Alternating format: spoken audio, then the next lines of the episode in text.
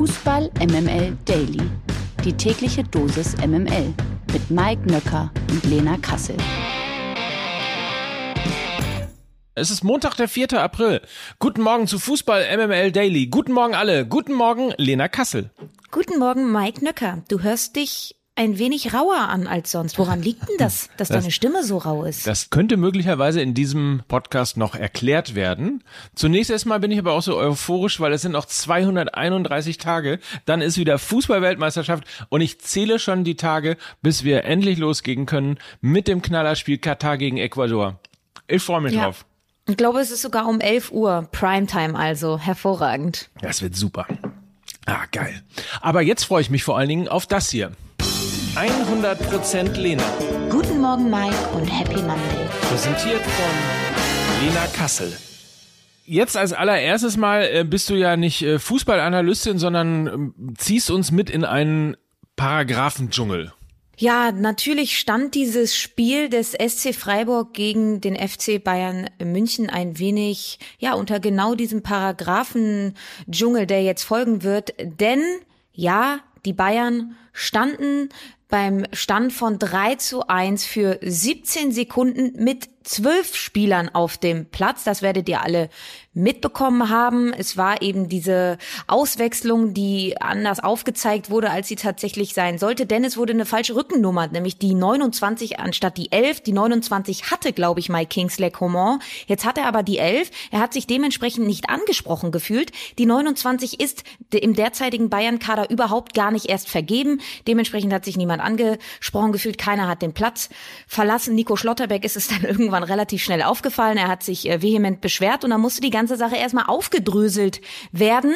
Und es war eben so, dass der vierte Offizielle die falsche Nummer angezeigt hat. Ähm, und so ist es in der Bundesliga, dass die Teammanager oder die Teammanagerin die Auswechslungen ansagen. In dem Fall ist es eben Kathleen Krüger äh, gewesen. Und äh, Christian Streich wurde auf der Pressekonferenz nach dem Spiel dann gefragt, ob sein Club denn jetzt Einspruch gegen das Ergebnis einlegen würde, denn das muss er, äh, bevor das DFB-Sportgericht überhaupt eingreifen kann. Und das hat er dann dazu gesagt. Ich gehe fest davon aus, dass mir keinen Einspruch einlege äh, müsse und auch nicht solle, sondern dass es ein Regelwerk gibt, wie es auch ein Regelwerk gibt äh, bei den Spielen. Davon gehe ich fest aus, weil wissen kann es anders sein. Es gibt ein Regelwerk und diesem Regelwerk unterliegen wir. Und danach wird gehandelt. Und da haben wir nichts mit zu tun und Bayern München nichts mit zu tun und der VfB Bochum nicht und Borussia Mönchengladbach nicht. So wäre mein Verständnis von einer Gerichtsbarkeit. So, die Frage ist jetzt aber, okay, wir wissen, die Freiburger müssen ein, aktiv Einspruch einlegen gegen die Wertung des Spiels, sonst wird das DFB Sportgericht nicht eingreifen. Wie wird denn jetzt weiter verfahren, wenn Freiburg eben Einspruch einlegt? Also laut Bild müssten zunächst 500 Euro hinterlegt werden, warum auch immer. Ich weiß nicht, wie diese Summe zustande kommt. Erst dann würde sich der Verband überhaupt mit der Frage beschäftigen, welche Bestimmungen oder Regeln überhaupt gebrochen wurden. Es kommt eben dieser Paragraph 17 Absatz 4 der Rechts- und Verfahrensordnung des DFB und die Fußballregel 3 Paragraph 17. Ich habe es angekündigt, sehr viel Paragraphendschungel. Oh oh oh Aber pass auf, jetzt wird's sehr spannend. Beim Paragraph 17 geht es eben um den Einsatz eines nicht spiel- oder einsatzberechtigten Spielers. Hierbei droht dem betroffenen Club eine Strafverifizierung des Spiels mit 0 zu 2. So geschehen eben beim Wechselfehler des VfL Wolfsburg gegen Preußen Münster. Ihr könnt euch dran erinnern, im DFB-Pokalspiel. Zu tragen kommt dies aber nur, wenn dem betroffenen Club, wie damals eben Wolfsburg, die vollumfängliche Schuld angelastet wird. Also deren Trainer Marc von Bommel hatte fälschlicherweise einen sechsten Spieler eingewechselt. Und das ist ja eben dann ganz klar. Das Problem allerdings ist, und da könnt ihr auch gerne euch mal auf Twitter, ähm, Colinas Erben, ihr kennt sie, die Schiedsrichter-Experten, die haben diese ganze Regel auch nochmal aufgedröselt, ähm, ähm, inwiefern das dann eben am grünen Tisch geregelt werden könnte. Für die Einhaltung dieser Fußballregeln, das erklären sie dann in diesem Thread, ist nämlich eigentlich der Schiedsrichter selbst verantwortlich und gar nicht das DFB Sportgericht. Also bei einem Verstoß dieser Art befasst sich das Sportgericht laut Colinas Erben mit der Frage, welchen Einfluss dieser auf den Spielausgang hatte. Ja, in diesem Fall ja kein. Weshalb eigentlich auch keine Konsequenzen drohen dürften, weil diese 17 Sekunden hatten ja überhaupt gar keinen Einfluss auf das Spielgeschehen. Also es ist kein Tor gefallen, es ist äh, keine Ballberührung von, von dem Spieler gewesen. Also ich hoffe, es wird so ausfallen, weil alles andere wäre meiner Meinung nach sehr ungerecht. Also ist doch Bayern-Bonus wieder hier. Ja, ja, wirklich, oder? Also ich, ganz ehrlich, wenn, wenn das, wenn das passiert wäre beim Spiel Fürth gegen Augsburg, dann wäre das nicht im Doppelpass besprochen worden, dann wäre das niemals so aufgebauscht worden, wie es sich jetzt aufbauscht aktuell. Ich finde die Debatte echt ein bisschen albern, muss ich wirklich sagen. Ach, ich hätte aber Lust, die 500 Euro hin zu hinterlegen. wer, wer, weiß, was dabei rumkommt.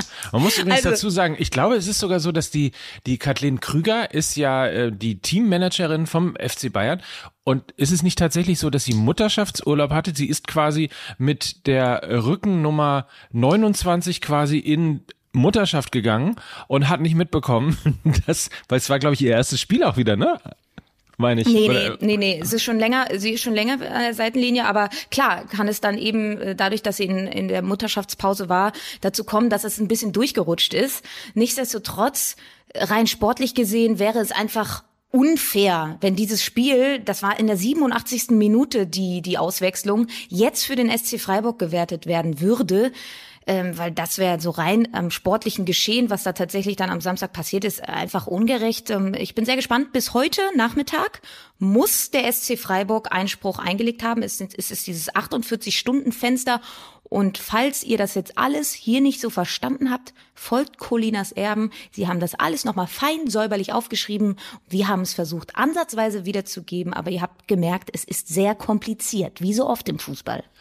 Lass uns, Lena, wieder über Fußball reden oder über Bitte. das, was man in Dortmund für Fußball hält. Borussia Dortmund gegen RB Leipzig. 1 zu 4. Ja, da ist das, da ist das Westfalenstadion einmal voll, ne? Mal wieder. Und dann ähm, kriegen sie direkt äh, vier, vier Stück. Äh, mittlerweile jetzt neun Punkte wieder hinter dem FC Bayern. Borussia äh, Dortmund, Mike, ich weiß, du willst diesen Titelkampf jedes Mal wieder in irgendeiner Form äh, heiß reden.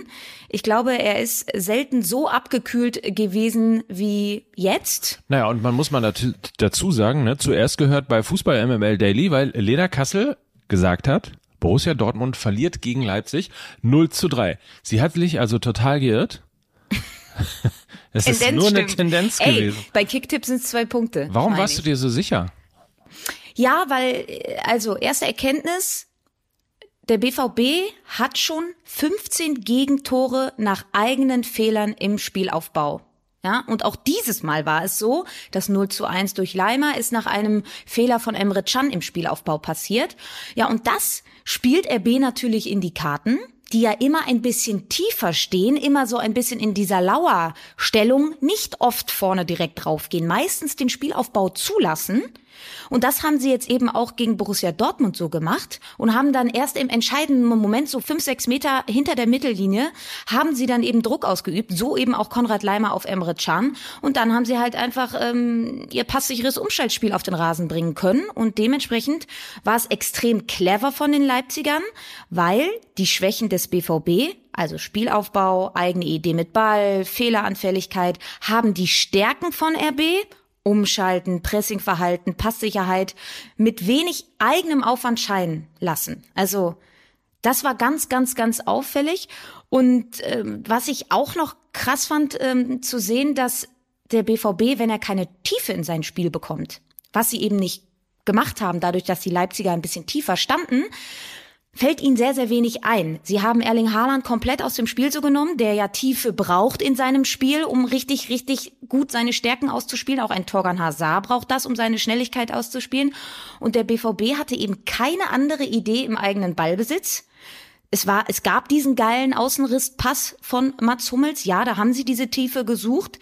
Das hat aber sehr, sehr selten geklappt, weil Leipzig das extrem gut gemacht hat. Und dass der BVB dann sehr, sehr viel Ballbesitz hatte am Ende. Das ist eine sinnfreie Statistik, wenn du nicht weißt, was du mit diesem Ballbesitz anfangen sollst. Und kein Wunder also, dass das einzige BVB-Tor dann eben nach einer Ecke äh, entstanden ist. Und ich glaube, Mike, wir müssen mal zumindest kurz auch über Marco Rose reden.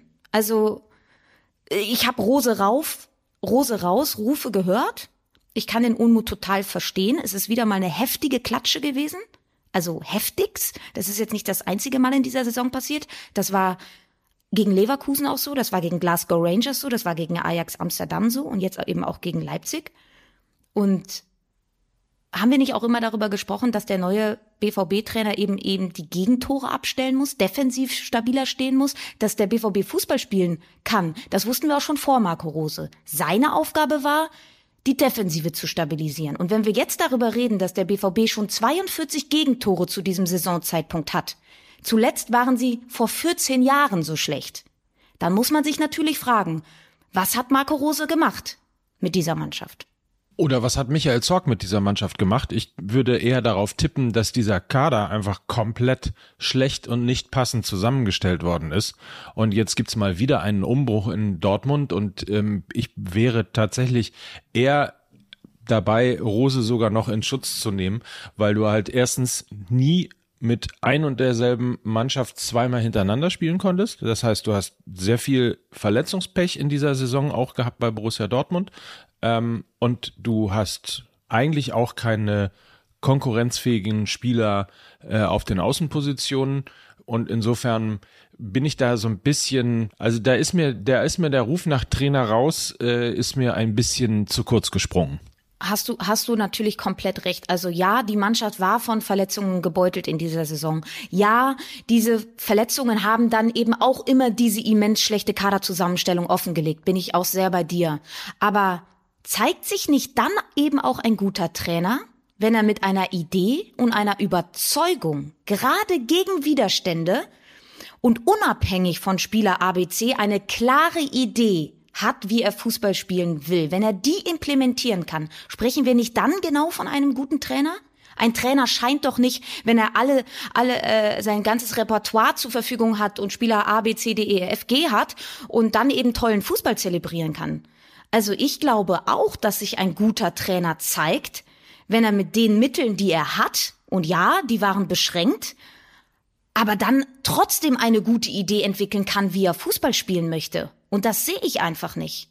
Und immer wenn, und dann höre ich auch auf mit meinem äh, Monolog hier, immer wenn die Fans von ihrem BVB etwas erwarten, enttäuscht die Mannschaft auf ganzer Linie. Das ist in der Liga so gewesen, das ist im Pokal und auch international so gewesen. Also auf ein, auf ein gutes Spiel folgt immer ein schlechtes. Und so kann sich ja so ein gutes Gefühl gar nicht lange ausbreiten. Und es ist meist immer nur Stückwerk oder ein kurzes Momentum. Und so langsam habe ich das Gefühl, dass die Fans zwar den Verein lieben, aber nicht mehr diese Mannschaft. Ich lasse dir die Bühne jetzt mal allein, weil ich muss nämlich gleich schon weiter über Borussia Dortmund in der neuen Folge Fußball MML diskutieren mit Miki und Lukas. Deswegen ähm, habe ich ein bisschen, ich sag mal, mit ein bisschen Pulver gewunken, aber das hier ist ja 100% Lena und nicht äh, der heiße Stuhl. Insofern ähm, machen wir hier mal einen Punkt und gehen zu den äh, Sonntagsspielen von gestern. FC Augsburg mit einem Big Point gegen den VfL Wolfsburg. Eigentlich sind sogar drei Big Points im Abstiegskampf. Ja, äh, der VfL Wolfsburg jetzt mit drei Niederlagen in Folge. Ähm, ohne Florian Kofeld, wir werdet es mitbekommen haben, an der Seitenlinie. Und der FCA hat ja jetzt sogar noch das Nachholspiel gegen Mainz in der Hinterhand und kann damit dann am VfL Wolfsburg vorbeiziehen. Und der VfL Wolfsburg ist mit dieser Niederlage drin, mittendrin, ich will sagen mittendrin im Abstiegskampf.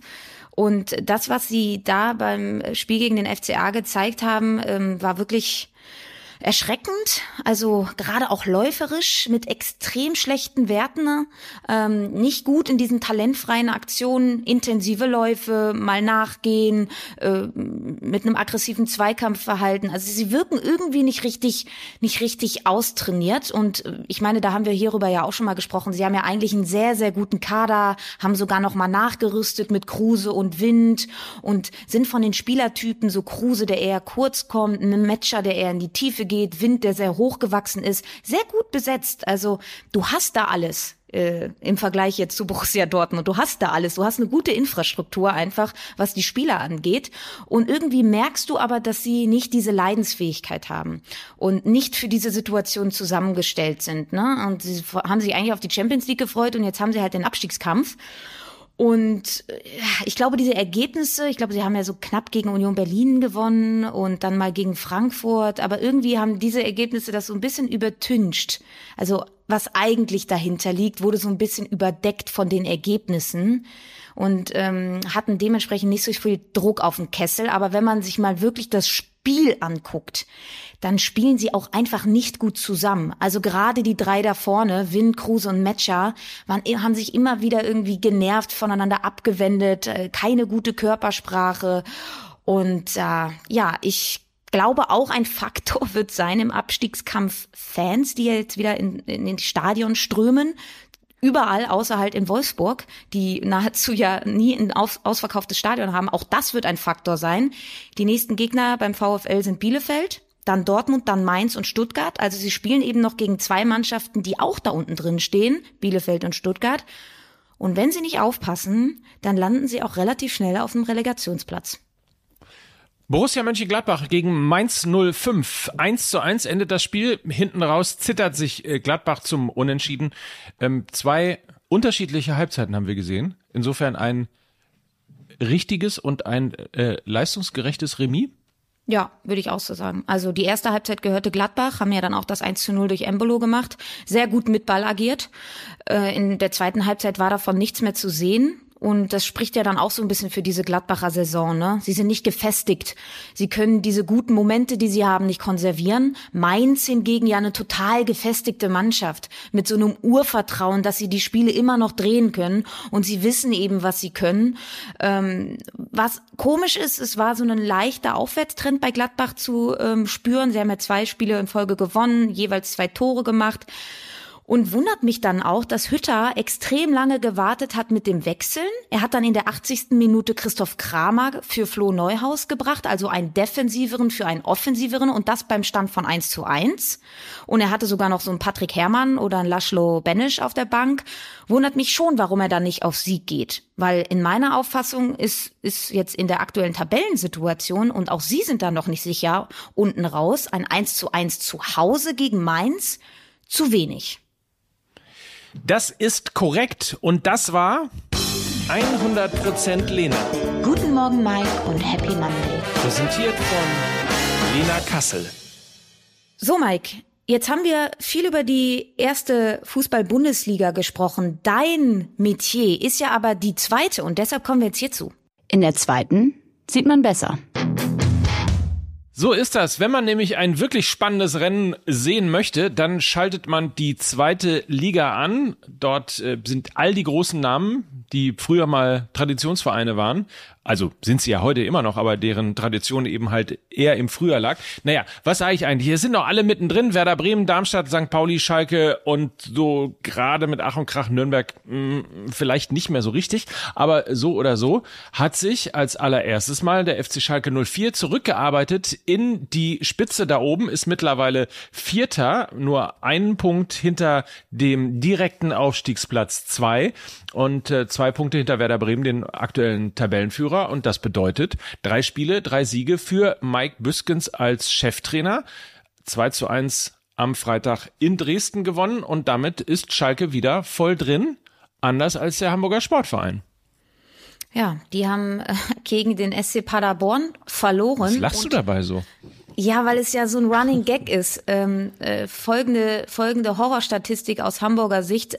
Sie haben seit 2018 kein Spiel mehr im April gewonnen. das ist dann halt aber gerade auch die Crunch-Time, wenn es um den Aufstieg geht. Und es ist ja der Running Gag, dass sie immer Vierter werden. Sie haben dann eben bei diesem Spiel gegen Paderborn, was wirklich sehr bitter war, sie haben ein Gegentor nach 48 Sekunden bekommen, ein Wahnsinnstor von Dennis Serebeni, ich glaube aus über 38 Metern, dann selber einen ziemlich peinlichen Panenka-Elfmeter von Robert Latzel verschossen, zwei Abseitstore, sind jetzt eben seit fünf Ligaspielen in Folge ohne Sieg, neun Punkte Rückstand auf den Relegationsplatz, haben ein Spiel weniger, aber trotzdem, das Sieht sehr, sehr dünn aus, ähm, nicht so aber bei Darmstadt 98, die auf dem zweiten Tabellenplatz stehen, Mike. Und voll drin, die haben einen großen Schritt gemacht. Die Lilien gewannen zu Hause gegen Holstein Kiel mit 3 zu 1 und stehen damit mit 51 Punkten auf dem zweiten Platz, sind also Tabellen, äh, Nachbarn oder punktgleich mit dem FC St. Pauli, die die Tabellenführung nach einer 0 zu 1 Niederlage in Rostock verloren haben. Ja, Mike, du hast mir, glaube ich, vor ein paar Wochen schon mal gesagt, dass du glaubst, dass die Spielidee von vom FC Sankt, Mike, gut, Sankt Pauli ein wenig sich abgenutzt hat. Hat man das dann auch jetzt, ich habe das Spiel so ein bisschen verfolgt. Ich glaube, es gab einen, einen gefährlichen Freistoß von Pacarada, richtig, und sonst gab es eher wenig offensiv. Ja, aber das hat nicht mehr damit zu tun, dass sich die ähm, Spielidee abgenutzt hat, weil man sich da äh, auch tatsächlich weit, weiterentwickelt hat und mittlerweile auch ähm, es ein paar mehr Spielideen gibt, die insbesondere dann, wenn diese, wenn diese Raute im äh, Mittelfeld ausgeguckt wird, äh, dann gibt's schon auch Mittel und Wege, das Ganze umzustellen und eben anders auf den äh, Verein zu reagieren, gegen den man spielt. In diesem Fall war es einfach so, dass man sich hat beeindrucken lassen. Es war ein sensationelles Stadion Erlebnis, man mal sagen. Äh, Rostock hat mich echt geflasht. Wären da nicht so viele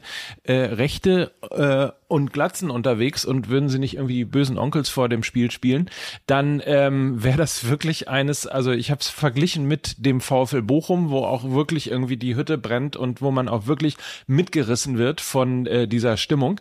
Ähm, insofern hat das wirklich ein bisschen dieses Spiel beeinflusst und zum anderen sind ähm, die Spieler vom Hansa Rostock einfach die ersten 20 Minuten wirklich hart draufgegangen. Also John Verhook beispielsweise kann froh sein, dass er die äh, ersten 15 Minuten auf dem Platz noch äh, überlebt hat und nicht mit Gelb-Rot rausgegangen ist. Ähm, und davon hat man sich beeindrucken lassen und hat dann in der Tat nicht wirklich die spielerische Power entwickelt, die spielerischen Ideen entwickelt, die es gebraucht hätte, um gegen Rostock zu gewinnen. Und insofern ähm, war dann das 0 zu 1 irgendwann folgerichtig und auch eine verdiente Niederlage beziehungsweise ein verdienter Sieg für Rostock.